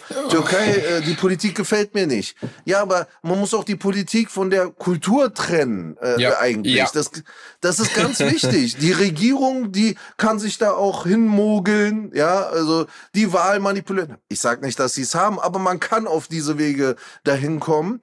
Und das sollte nie die Kultur und das Ursprüngliche an den Menschen. Und ich fühle mich dort mehr als Mensch. Man ist dankbarer. Ich mache da auch Konzerte immer noch ab und zu. Und ähm, das ist so eine Freude, da, da geht meine Seele auf, weil die Menschen feiern gerne. Wenn du denen was anbietest, die freuen sich. Und hier hast du das Gefühl, du könntest auch ausgebuht werden. Also das ist Gott sei Dank nie so richtig passiert. Aber du hast das Gefühl so, ja, ich, ich muss erst mal sehen, ob ich dich überhaupt jetzt, also ob ich das jetzt ja. gut finde. Und dort ist mehr so, was der Mann, wir haben gute Laune, geil, mach mal weiter, cool und so. Also diese Details äh, machen den Unterschied und ich habe gemerkt, ich brauche beides. Und ich, ich bin, ich habe da auch Wohnungen und dies und das. Deswegen denke ich ja so oft, warum bin ich hier, zahle diese Miete, alles ist teuer und alles, was du verdienst, geht eigentlich für dein Alltagsleben drauf. Äh, dann könnte ich doch eigentlich da chillen und irgendwie hier und da mal in einer Serie mitspielen, was ich da auch mal hatte. Hier, also ist leichter gesagt als getan. Und deswegen Pendeln ist für mich die Lösung und meine Heimat ist genau diese Mischung und ich habe auch akzeptiert, Kartell war nur der Anfang. In meinem ganzen Leben, dadurch, dass es mich gibt, durch diese Migration, lebe ich das auch beides aus. Ich stehe zu beidem. Und dort verteidige ich auch Deutschland. Und hier verteidige ich auch die Türkei, weil viel an der Diskussion ist falsch aneinander ja. vorbei und so. Und ich habe gemerkt, was Score erzählt, ich weiß ganz genau, dass er jetzt mehr also versteht, also bezüglich, äh, wenn man diese Internationalität ein bisschen gelebt hat, dann merkt man, dass wie hier diese Arroganz auch in der Politik, finde ich, so, dies ist ja nicht demokratisch, ihr seid ja. ja so, das ist ja nicht modern. So tickt die Welt nicht. Ja. Das ist hier unter dieser Bubble nur so und das ist so peinlich von außen betrachtet. So, ähm, äh, da wünschte ich mir mehr Großmännlichkeit oder also Politiker mit mit Würde, Haltung und Lebenskenntnis so ein bisschen. Ist jetzt nur ein Beispiel, Zeitthema jetzt, aber ähm, das ja. merkt man besonders, wenn man mit zwei Kulturen aufwächst, dass da ganz anders was läuft und hier auch. Genau. In China sagt man auch immer die westliche Überheblichkeit, Schrägstrich Arroganz. Ich kann es nicht besser übersetzen. Ja. Ist ja. genau das. Äh, das kriegt man schon hit. Die Westler denken immer, sie sind im Zentrum und machen alles genau richtig. Ja. Aber da fehlt einfach ganz klar der Austausch oftmals. Das ist sehr schlimm. Auf jeden Fall. Und ich bin absolut, also, wenn es dir hier nicht gefällt, kannst du gehen. Es ist wirklich auch meine Meinung. Dieses Nörgeln ist wirklich bescheuert. Wir sind zwar hier, wieso zwingt dich doch keiner? Das würde ich nie so sehen. Ich bin dankbar, was hier läuft. Ich habe hier voll viel mitbekommen, gelernt. Ich war auch, ich habe auch Politikwissenschaft ein bisschen studiert. Ich habe hier zwei Kinder, wo ich froh bin, dass sie hier in die Schule gehen und ja. nicht dort. Ja, also das kann man doch nicht wegleugnen und einfach emotional sagen, das ist hier alles Schrott oder was. Da muss man mitarbeiten. Nirgends ist es perfekt. Ey, sorry. Das sehe ich auch so. Habe ich jetzt zu lange erzählt. Ich bin, ich, ich bin voll auf deiner Seite. Äh, guck mal, ich beschwere mich sehr viel über Deutschland privat, aber ey, ich bin auch abgehauen. Äh, in China ist andersrum. So, wenn ich sehe, dass sich andere Ausländer ganz viel über China beschweren, dann frage ich dir auch so, warum bist du denn noch hier, Alter? Ja. Du hast ein Heimatland. so, ich, ich bin da schon drin. Ich habe, ich halt da einen hohen Standard auch an mich als Ausländer und aber auch an andere und äh, bin da recht kritisch. Ich find, ja. also, wenn man Gast in einem Land ist, sollte man das auch so akzeptieren. Ja, ne? auch wenn ich, auch wenn ich natürlich selbst die Frage stelle, wann ist man selbst akzeptiert und nicht mehr Gast. Äh, aber ja. Äh, das, da, den, den Punkt wirst du wahrscheinlich. Äh, ist ja die Frage, also um, um da Stichwort Heimat, den letzten Punkt von dir nochmal zu gehen. Mhm. Fühlst du denn, weil du sagst, dein Vater fragt dich das auch, fühlst du China mittlerweile als Heimat? Es, es, es, ist diese Definitionsfrage ist halt ein bisschen komisch. Es ist einfach der Ort, wo ich mich unabhängig von Familie und all dem äh, am wohlsten fühle. Ja, also wenn ich also bist du bist du fremd bist du fremd im eigenen Land? Es fühlt sich oft so an, also wenn ich keine Familie hätte, wüsste ich gar nicht, was, was ich hier machen soll in Deutschland. Ähm, wobei es jetzt besser wird, dadurch, dass ich ein bisschen Bekanntheit in Deutschland habe und dann wird man dadurch auch öfters mal lieb gegrüßt auf der Straße. Das, ähm, das ist sehr positiv, denn sonst hat man immer nur ja die umgedrehten Smileys, also äh, die, die Leute, die eben nicht lächeln gesehen. Mittlerweile äh, ändert sich das dadurch ein bisschen. Aber in Deutschland, wenn ich hier zu lang bin, werde ich ganz schnell depressiv. Und dann will ich ganz schnell zurück nach Shenzhen und bin umso glücklicher, wenn ich dort ankomme und die Hochhäuser sehe und so. Ähm, ist der Grund, warum ich dich da auch unbedingt mal besuchen sollte, glaube ich. Musst du unbedingt machen. Ey, ähm, es gibt ja jetzt 15 äh, Tage visafrei für Deutsche. Also musst nicht mal mehr ein Visum beantragen, kannst einfach reinkommen. Es gibt einen Direktflug ab Frankfurt. Okay, Nico, ähm, Nico das wird unser erster gemeinsamer Urlaub. Kann, kann bei dir pennen, ne? Hast genug Platz auf dem Sofa bei dir in deinen 26 Quadratmetern? Nee, aber ich, aber ich habe direkt gegenüber ein Hotel. ja, ich, ich habe immer dieses schöne Klischee von wirklich 8,5 Meter großen Wohnungen, wo alles drin ist in, in, in chinesischen nee. Städten. Ich, ich würde ganz gerne mal in so einer zu sechst leben für eine Woche. Mal gucken, wie sich das anfühlt. Vielleicht kann ich dir das organisieren. Ich habe ja, da selbst drin gewohnt. Ja, stark. ähm, ey Leute, das war auf jeden Fall aber ein sehr, sehr starker Ausflug von euch beiden. Und äh, es, es hat also sehr viel Spaß gemacht, mal richtig die Klappe zu halten heute, Erchi, weil du auch, also man merkt, du machst das ja auch beruflich hier schon sehr, sehr gut darin warst, auch dem Ganzen eine ganze Leitung und ein bisschen Inhalt zu geben. Das war, das war nie meine Absicht. Es hieß ja am Anfang. Es, nee, es nee, hieß nee, am nein, Anfang, dass es mehr so. Nee, nee, ich meine nur, es, es war ja wirklich ein Hinweis. Äh, das ist hier nicht Frage, Antwort, wir quatschen genau einfach. Genau das. Und deswegen war es eine Mustersendung dafür ja, für alle Dank. anderen, wie ja. es sein soll, damit äh, Yannick und ich hier so wenig wie möglich quatschen. Was wir aber so haben, sind auch Hausaufgaben für jeden von euch, quasi ein Classic mitzubringen. Und äh, das habt mhm. ihr gemacht. Score, wir fangen mal bei dir mit an, weil von dem habe ich, glaube ich, noch nie gehört. Ähm, ja, ich hatte eigentlich, ganz ehrlich, ich habe bevor ich das PDF geschaut habe für die Sendung, kam mir der erste Gedanke Slim Shady LP. Und, äh, Spoiler-Alarm. die war schon vergriffen von dir. Ähm, dann habe ich dem Yannick eine Liste geschrieben. So in chronologischer Reihenfolge. Kool Savage, beste Tag meines Lebens. Buba, Westside, Tour, Grau. Und dann C-Block, Bao Chu Kau. Und so ein bisschen nach Ausschlussverfahren, was kennt ihr nicht, ähm, habe ich dann das letzte, das chinesische, jetzt ausgewählt. Äh, C-Block ist eine chinesische Rap-Crew, ähm, die 2014 dieses Album rausgebracht hat. Bao Chukou. Wenn man nicht, wenn ich das so sehr frei übersetzen würde ins Deutsche, wäre das sowas wie Raus mit Knall. Ähm, das ist ein Wortspiel auf Chinesisch, lässt sich daher nicht so gut übersetzen. Ist ein Wortspiel auch auf ähm, Schimpfen, Schimpfwörter benutzen. Ähm, das ist ein Album, ja, ich habe ja 2013, nachdem ich ein Jahr Chinesisch gelernt hatte, angefangen, chinesischen Rap zu hören. Und im nächsten Jahr bin ich dann auch auf dieses Album gestoßen und ich habe seitdem unzählige Male gehört. Ich denke locker über 100 Mal. Also auf jeden Fall mein meistgehörtes chinesisches Album. Und ich jetzt in all, äh, Songs reinhöre, kann ich eigentlich jeden Song mitsingen, viele davon noch rezitieren. Ähm, das war einfach ein Album, es kennt heutzutage kaum einer mehr. Aber das ist einfach super gut und als jemand, der damals noch nicht alles verstanden hat, habe ich trotzdem jeden Song gefühlt. So, so cool waren die einfach. Das sind drei Jungs aus Changsha, die ja chinesischen Rap mitgeprägt haben. Heutzutage, zehn Jahre später, sind die alle solo erfolgreich, kommerziell erfolgreich.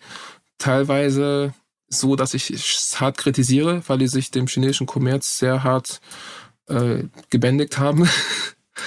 Aber die alten Zeiten, die höre ich da immer noch sehr, ger sehr gerne bei denen. Ist das das Album hier, was ich dir gerade geschickt habe? Ähm, nein, du hast hier äh, Isha Fan Shang geschickt. Das ist aber Ach, auch ein okay. sehr. Das habe ich auch sehr oft gehört, das von 2017. Warte, Ich, ich versuche nämlich heraus, weil das ist alles, was angeboten wird, hier bei Spotify zum Beispiel. Das ist total lustig. Man kann das, was du angeboten hast, nicht bei Spotify finden und ich kann vor allen Dingen auch nicht googeln. Ich kann es nicht in die Suche eingeben, weil es wirklich nur auf chinesischen Schriftzeichen Ja. geschrieben ist. Also ich hab's, ich hab's halt noch als MP3 äh, in, in meinem iTunes drin. Aber mittlerweile gibt's das auch auf chinesischen Plattformen. Ich schau mal, ob's auf Spotify ist. Nee, tatsächlich Ja, so. nicht. Und wenn man es auf chinesischen Plattformen, in den Streaming-Plattformen anschaut, dann fehlt da auch der eine oder andere Song. Ähm, Also mein- zu, mein- zu ja. deutlich, also. Deswegen äh, höre ich das auch nicht dort, denn mein Lieblingssong fehlt auf dem Album. Das war ursprünglich die Nummer dr- 11. Das heißt Wu In. Und das ist erstmal ein nichtssagender Titel auf Chinesisch. Wenn man aber Wu In diese drei Silben schnell ausspricht, Ge Wu In, Guan, dann kommt da Guan bei raus und das heißt verpiss dich auf Chinesisch. Zensiert Ja. so ein bisschen. Genau, also der Titel war zensiert, aber die Hook war überhaupt nicht zensiert, denn die ging so Goen, Goen, Goen, Chingni, Goen zu Das ist halt echt so, verpiss dich, verpiss dich, verpiss dich hier raus. Also ähm, das war echt ein Album, wo die halt ähm, kein, wie sagt man, kein Blatt vor den Mund genommen haben. Was doch sehr unzensiert war und alle möglichen Themen angesprochen hat. Echt von diesem einfach auf die Kacke hauen und verpiss dich zu ähm, äh, über ähm, ich bin ein Artist und ich bin am struggeln bis zu ähm, meine äh, meine neuen Sneaker und äh, Liebeslied und dann noch Gescratche dazwischen und einfach auf die Kacke hauen.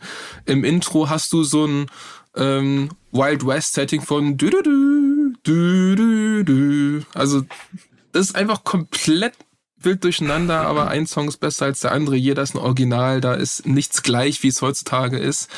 Äh, jeder Song ist einfach thematisch fest und äh, man kann es super mitsingen. Es ist für mich einfach ein heftig geiler Klassiker. Ja. Wer das hören will, ich kann es euch auch gerne als äh, ZIP-Datei-Verpackung herschicken. Aber das, was du mir gerade geschickt hast, ist auch sehr gut. Also die Jungs, die haben Flow. Wenn ihr auch bei YouTube mal eingibt, äh, C-Block, Chinese Rap oder so, findet ihr bestimmt auch ein Musikvideo, was euch vielleicht gefällt. Für mein Mixtape, das ich jede, jeden Monat mache, welchen Song bei Spotify würdest du empfehlen? Von denen, die da sind? Ähm, Von diesem Album? Man kann sie ja eh, also ich kann ja eh nicht lesen, welche das sind. Ich wollte gerade sagen, Aber die Southside Boys Killer sind hier auch zum Beispiel im Song dabei. Sie, hier, mal gucken. Welche, da- sag mir eine Nummer. für Spotify würde ich dir wahrscheinlich gar nicht von dem Blog, äh, gar nicht von dem was empfehlen, sondern wahrscheinlich Changre oder so, äh, Jianghu Leo. Woher soll ich das, woher soll ich das verstehen? hast schon Schick, verstanden. schick, mir Nico, ne? Link, schick mir Link, Bruder. Ja, äh, Jianghu Leo, C-Block und Geil. Ähm, Ah, das hier, alles klar. Das habe ich sogar gefunden.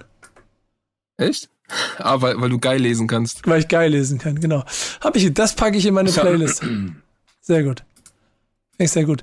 Ähm, Edgy, was hast du als Classic? Äh, Ich äh, äh, äh, habe ein Album aus dem Jahr 1991 und zwar Gangster, äh, Guru und DJ Premier. Das war die Band Gangster, früher Step in the Arena hieß das Album, 91 erschienen.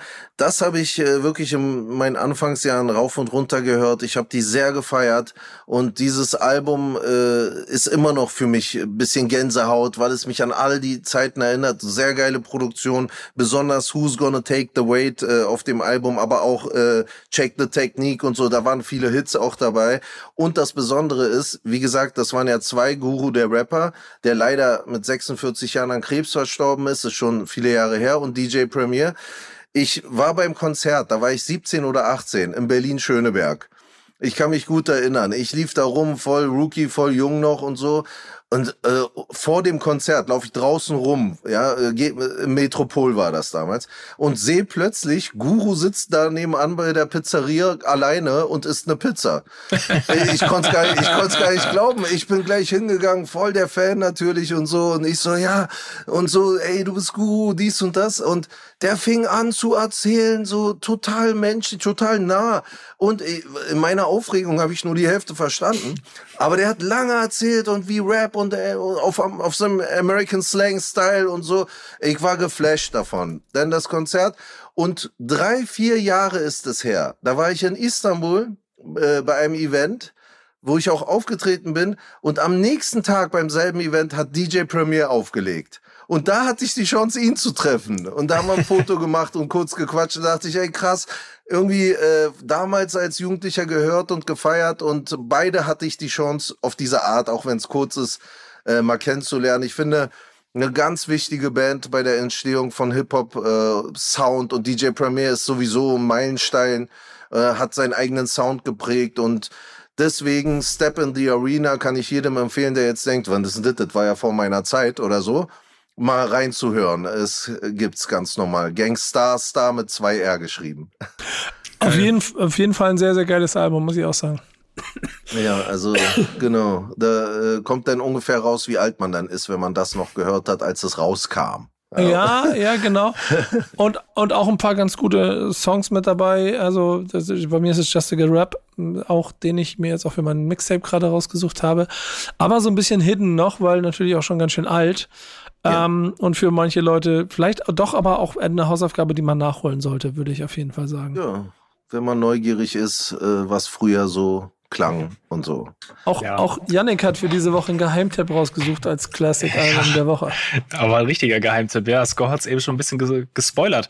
Wir haben die Slim Shady LP von äh, Eminem dabei. ah. Die ist äh, am 23.02.99 rausgekommen. Also jetzt äh, wird sie 25 Jahre alt. Ist sein zweites Soloalbum ähm, und markiert so ein bisschen den kommerziellen Erfolg äh, in Eminems Karriere. Und ähm, ja, das Album, ne, My Name is so die, die Hit-Single, finde ich auch eins der stärksten Intros so für eine Platte, finde ich, so nach dem Intro, Intro, diesem gesprochenen auf, mhm. auf dem Album kommt ja dann direkt der Song, so wie er da reinkommt, finde ich einfach sehr, sehr stark. Ähm, natürlich äh, Dr. Dre produziert. Ähm, ja, und ist für mich zumindest, ich bin damals mit, mit Eminem Show eingestiegen bei Eminem. Ähm, habe ich früher für mich war das irgendwie ein bisschen zu hart. So, also als, als Junge, als ich angefangen habe, irgendwie ähm, ähm die Musik zu hören, so mit 10, 11, 12 Jahren, deswegen halt Eminem Show, ähm, war da wieder leichtere Zugang. Ich finde jetzt aber im Laufe der Zeit würde ich das als bestes Eminem Release, glaube ich, betiteln und sogar noch weitergehen und sagen, das ist die stärkste Beat-Auswahl, ähm, die, er, die er so hatte, weil ich finde, jetzt sonst seine Musik ist ein bisschen schlecht gealtert bei, bei meinem Hören. Also wenn ich mir jetzt die Eminem Show Sagen wir, es ist, er hatte nie ein gutes Gefühl für Beats. ja, gut, Nico, du bist, du bist wieder charmant, aber ja, das wollte ich sagen. ähm, der moderne ja, genau, Eminem hat's nicht. Genau, deswegen. Nee, Dicker, das hat er einfach nicht. Das ist, der, das ist vielleicht der größte, also auf jeden Fall der größte weiße Rapper wahrscheinlich, der, der ähm, je das Licht der Erde erblickt hat. Aber Beats, nee konnte nicht. Und ich finde selbst auch zu der Zeit von Dr. Dre, die Produktion, ist es alles zu kurzweilig. Es ist, es ist, und ey, ich, wir reden hier von 99 und ich sag dir 99er Alben, die, die sind hängen geblieben musikalisch. Aber nicht dieses quick, also wie ich kann es ja nicht, wie das beschreiben soll. Ich habe das nochmal wieder durchgeskippt. Nichts davon bleibt so harmonisch hängen. Alles ist irgendwie so für den Moment gemacht. Und selbst, selbst Heimer Name ist, das geht noch, aber auch da ist wieder die Mischung aus Stimme und Beat, nee, boah. Da muss ich ein bisschen widersprechen. Mach Also, gerne, das ich, bin, da. ich, ich bin auch mit Eminem eingestiegen, so I'm Back und Kill You waren so die ersten Hip-Hop-Songs, die ich gefeiert habe und dann bin ich auch eingestiegen. Ähm, für mich, Slim Shady LP bis Recovery war das noch gut. Die Eminem Show würde ich ein bisschen rausnehmen, waren die Beats echt nicht so übergeil, aber äh, Slim Shady LP und Marsh Mathers LP waren für mich die besten Beats. Auf Recovery fand ich den, den neuen Style auch noch sehr zeitgemäß und gut. Also viele Songs finde ich auf lange Zeit vom Beat immer noch sehr gut. Aber ja, was danach kam, Rap-technisch vieles noch sehr gut, aber äh, Beat-Auswahl ja, ist immer schrottiger geworden. Also ich bin da auch auf äh, bisschen auf äh, Nikos Team. äh, weil, äh, weil, äh, wirklich, weil Eminem hatte ich äh, schon immer, äh, so, der hatte große Hits, die auch sehr, sehr toll waren und sie viel gefeiert wurden. Und ich finde die Beats einfach kalt, schon sehr lange, sehr kalt. Und auch äh, sein, das ist aber wirklich eine subjektive Geschmackssache. Dass er vielleicht der beste Re- Reimer der Welt ist, der irgendwie ganz verschachtelt und intellektuell sehr klug irgendwelche Reime schreibt, ist für mich keine Musik. Mir fehlte immer Soul dabei. Also, und die Wandelbarkeit hat mir immer gefehlt. Ich habe immer das Gefühl, der ist immer sauer und meckert über was. Mal über die Mama, mal über den. Und dann kommen die Reime und das geht immer da, kommt da, da, da. Es ist immer rational ins Gehirn rein. Das war immer mein Feeling. Also, das ist aber Ge Geschmackssache. Und mir fehlte immer, also 50 Cent hat da mehr Soul. So sage Ja. ich mal in den. Man kann ja nicht mal- alles haben. man kann nicht alles haben. Ey, wir reden hier über einen mit Grammys und weltweit. Das ist ja kein Zufall. Natürlich ist er ein außergewöhnlicher Künstler, der tolle Sachen macht. Aber wenn ich ein Album von ihm anmachen würde, habe ich nach zwei Liedern genug eigentlich. Weil ich dann denke, stimmt. boah, es ist so ein bisschen so. Aber Also, deswegen, ich Mich wollte hat's da nur- gerettet als Jugendlicher. Die Aggression habe ich so gefühlt, weil ich selbst so aggressiv war in der Jugend. Ich habe das immer angehört und war so, oh, ja. genau, Ja, genau so, genau dieses Gefühl. Ja, ey, das ist aber total krass, weil ich auch hundertprozentig das nachvollziehen kann. Weil genau das verkörpert Eminem. Damit ist er dann Ja, aber ja. auch für die Generation das Sprachrohr. Ich bin künstlerisch von der Seite reingekommen und es war wahnsinnig anstrengend, dem, dem, dem ju jugendlichen Eminem dabei zuzuhören, wie er meinem Cousin quasi das Leben äh, zurechtgerappt hat. Und ich dachte, ach, mach mal gute Musik und schrei nicht so viel und be Ja, bepöbel ja. nicht alles. Und ich glaube, das ist einfach der ganz subjektive Blickwinkel dabei. Und trotzdem ziehe ich den allergrößten Hut vor ihm. Und mit Eight Mile hat er halt den größten Hip-Hop-Film aller Zeiten mit inszeniert. Da bleibe ich, da lasse ich auch nichts drauf kommen. Ja. Ich hatte eigentlich auch vorhin, wollte ich auch noch äh, was ansprechen in Richtung Eminem. Denn ich hatte ja schon dieses Zugehörigkeitsding angesprochen und so. Und äh, in Be- Bezug auf China vergleichen dann manche meine Rolle so äh, mit dem von Eminem, ah, so der erste Weiße und dann sticht dich da Eminem, der raus, Eminem bla bla von bla. Xinjiang, oder wie? Äh, so nach Motto, ah, der Eminem von China. Äh, das ist aber ein Riesenunterschied, mal abgesehen natürlich vom Erfolg. Ähm, und dass Eminem einfach der krasseste ist. Der große Unterschied ist, dass Eminem halt der Erste aus der Mehrheitsgesellschaft war. Ne? Der dann quasi auch die weißen Hörer mit draufgezogen hat aus Rap-Ding. Während ich zwar auch weiß bin, ähm, und auch erstmal nicht anerkannt in diesem Rap-Genre, chinesischen Rap, aber ich repräsentiere überhaupt nicht die Mehrheitsgesellschaft. Und das ist eine viel größere Blockade. ähm, ähm, ja, was, was ja wiederum die Frage aufgeworfen hat. Und ich hatte da eigentlich auch nicht, weiß nicht, wie viel Zeit noch da ist, aber ich hatte mir echt die Frage gestellt. Ich musste gestern dieses, dieses Thema formulieren, habe sehr lange nachgedacht, das auch mit meiner Freundin besprochen und so gedacht, okay, also in, in Amerika war das halt so, okay, das ist, ist quasi der Weiße gekommen, hat es dann populär gemacht und ne, wird auch anerkannt als einer von uns, bla bla, wenigstens bei den Deutschen. Bei, in China musste am besten Chinese sein, in Deutschland aber ähm, ja, es ist ganz normal, dass Leute mit Migrationshintergrund das machen. Und inwiefern äh, ist, hilft das oder hilft es auch nicht? Sind die dann wirklich bei, bei den quasi Allmann-Deutschen genauso äh, anerkannt, äh, fühlen sich zugehörig, wie identifizieren sie sich damit? Ähm, ähm, und was ist, wenn man jetzt jemand hätte, der, der, der deutschen Rap hat, aber eigentlich gar nichts mit der deutschen Kultur zu tun hat, der also echt erst im Erwachsenenalter hergekommen ist, so wie ich das mit China gemacht habe, und würde das auch funktionieren und akzeptiert werden? Also all solche Fragen habe ich mir gestellt, das ist ganz konfus. Falls ihr da noch irgendwelche Gedanken zu habt, würd, das würde mich sehr interessieren. Na, na, na, na, na. Edgy? Äh, so, äh, ich habe zu allem Gedanken, bin jetzt gehemmt, weil ich nicht wieder drei Minuten durchtexten will. Aber, Nein, nein, nein, nein. Nein, Keine äh, falsche Scheu. Ich meine, du, äh, kannst auch zehn Minuten raushauen. äh, Ja. äh, äh, ich meine, das ist, man kann das äh, nur äh, schwer vergleichen. Es gibt, äh, damals war ja die Welt immer so eingeteilt, erste Welt, Schwellen, äh, zweite Welt sch also, und dritte Welt. Ja, zweite Welt ist man so Schwellenländer, Türkei, Argentinien und so weiter, nicht ganz industrialisiert. Und natürlich war immer die Migration in die erste Welt. Ja, und das Ja. ist, da geht es äh, immer darum. Und ähm, äh, dass Menschen in Deutschland oder Frankreich denken, Mensch, das wird aber zu viel, ist ein total menschliches Gefühl. Ich habe total Verständnis dafür. Äh, man muss nur verstehen, dass das, äh, da muss man mit der äh, Politik da rangehen.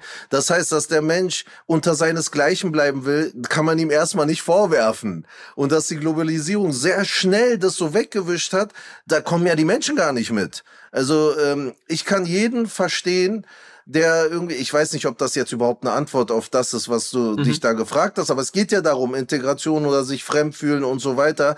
Ähm, wenn ein Mensch mit 66 Jahren in Dortmund denkt, Mensch, wo leben denn da meine Enkel? Das ist ja hier, verändert sich ja alles. Das ist eine ganz menschliche Sorge, die ich total nachvollziehen kann. Vieles vielleicht von der Sorge ist vielleicht unbegründet, aber diese Leute ausgrenzen, was nämlich passiert, das ist schlimm. Weil das führt dazu, dass sie sich ausgeschlossen fühlen. Ja, Nazi-Stempel und gleich irgendwie. Normalerweise müsste man die aufnehmen. Die müssten bei Maischberger in der Sendung sitzen, müssten diese Sorgen sagen dürfen. Ja, was eine ganz normale Haltung ist. Ich finde das auch alles zu viel. Ähm, weil es die innere, die Balance zerstören könnte. Also Politiker von einem Land, Gutmensch sein ist ja gut, aber wenn du merkst, okay, wenn das hier was überschreitet, dann gibt's einen inneren Unfrieden. Und dafür hast du ja auch Verantwortung. Und dieses, bist du etwa fremdenfeindlich? Das kommt viel zu schnell, das kommt viel zu viel. Das Mhm. ist, äh, das ist Quatsch. Mit der Nazi-Keule machst du jeden stumm. Das- Jeder ja. hat Angst, zieht Das- sich zurück und wählt die krassesten Parteien, weil keiner ihm mehr zuhört. Das und fällt das mir in Deutschland auch auf. ja, Mhm. das ist total unfair, ja. Und das, das macht aber nicht der Fremde, der kommt. Der wurde, der darf ja kommen, der kommt ja nicht illegal. Das heißt, jemand muss da was regulieren und das sage ich als Ausländer und wenn es dann morgen heißen würde, also ich will ja ein gesundes, friedliches Wachsen und Leben auch für unsere Kinder. Wenn hier nur noch jede Art von Regeln und Kulturen äh, nach ihrer Art agieren, dann hast du keinen sozialen Zusammenhalt mehr, dann hast du ja kein Land mehr. Sehe ich als Problem an, passiert aber auch in vielen anderen Ländern gerade. Also das, äh, so kann man das äh, sehen. Ich will damit einfach nur sagen, das ist meine Meinung dazu und wirft natürlich Probleme auf und deswegen ähm, finde ich viel zu selten sagen so Menschen so eine Sachen wie ich gerade, weil sie dann gleich wieder irgendwie falsch verstanden werden. Aber äh, ich kann diese Menschen absolut verstehen, weil die Globalisierung und dieses Vermischen der Menschen viel zu schnell passiert ist und viel zu mehr aufs Auge gedrückt. Du hast keine Chance dagegen irgendwas zu sagen, weil sonst wirst du abgestempelt, bist du weg aus dem Game. Und da, das finde ich nicht gut. Ich weiß nicht, das hat wahrscheinlich mit deiner Frage jetzt nicht so viel zu tun gehabt, aber Ja, äh, irgendwie schon.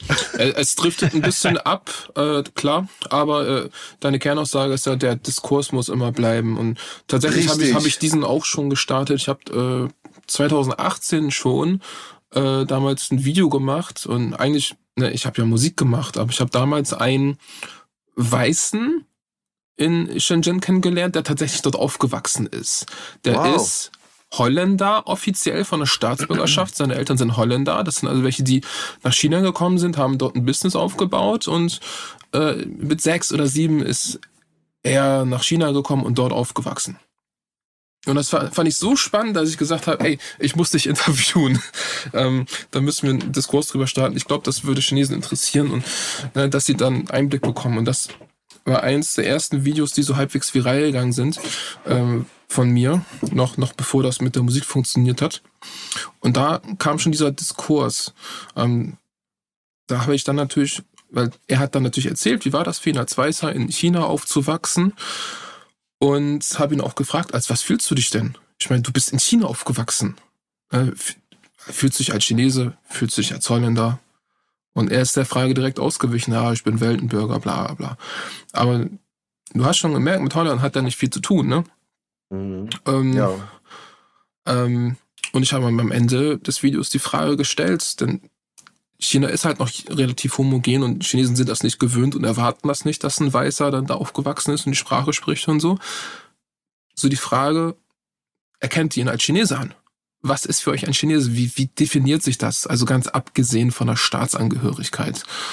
Ähm, und da haben sehr viele haben im Kommentarbereich tatsächlich geschrieben, ja, wir würden akzeptieren, solange er China und seine Kultur akzeptiert, finden wir das okay.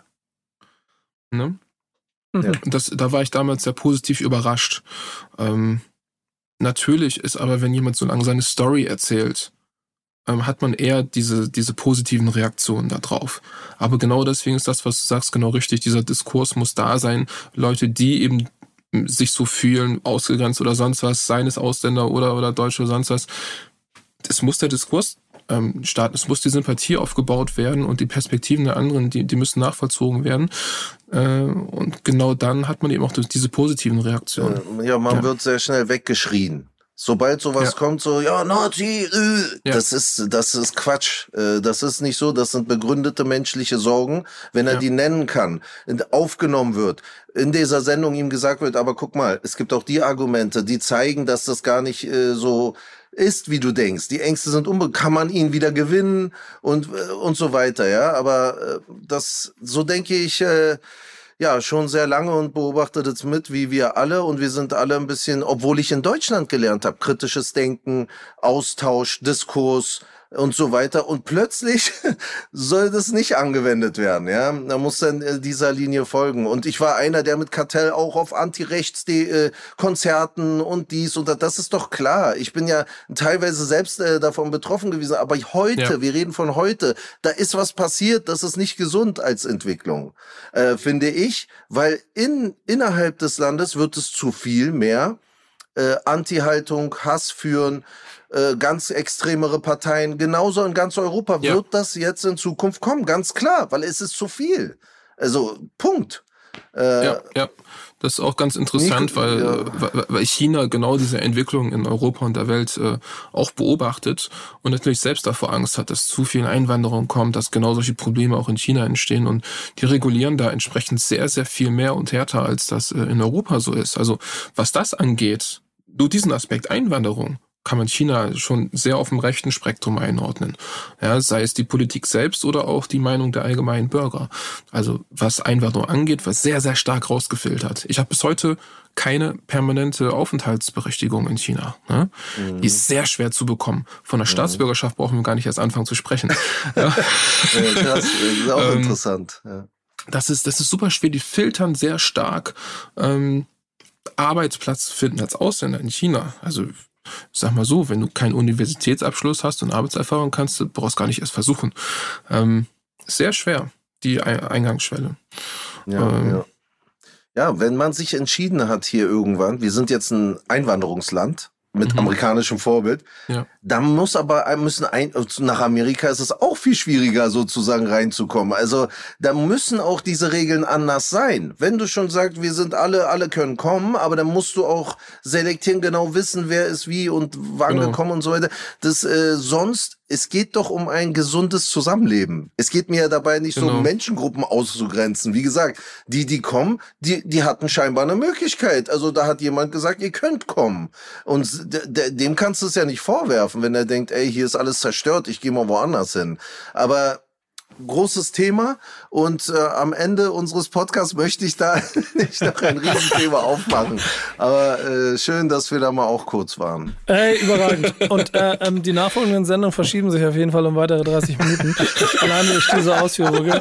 Ähm, und ähm, ich, ich, ich, mag, ich mag den Ansatzpunkt, ähm, ich glaube, zu viel Futter, um es jetzt auf die Kürze und auf die Schnelle durchzudiskutieren, aber ähm, es ist ein schönes Zeichen, dass bei einem äh, Format oder einer Folge, die sich mit Integration beschäftigt, wir am Ende sogar hier zwischen euch beiden aus verschiedensten Generationen und aus verschiedensten Re Lebensrealitäten, in denen ihr lebt, auch noch so einen kleinen Diskurs dazu am Ende mit rauskriegen.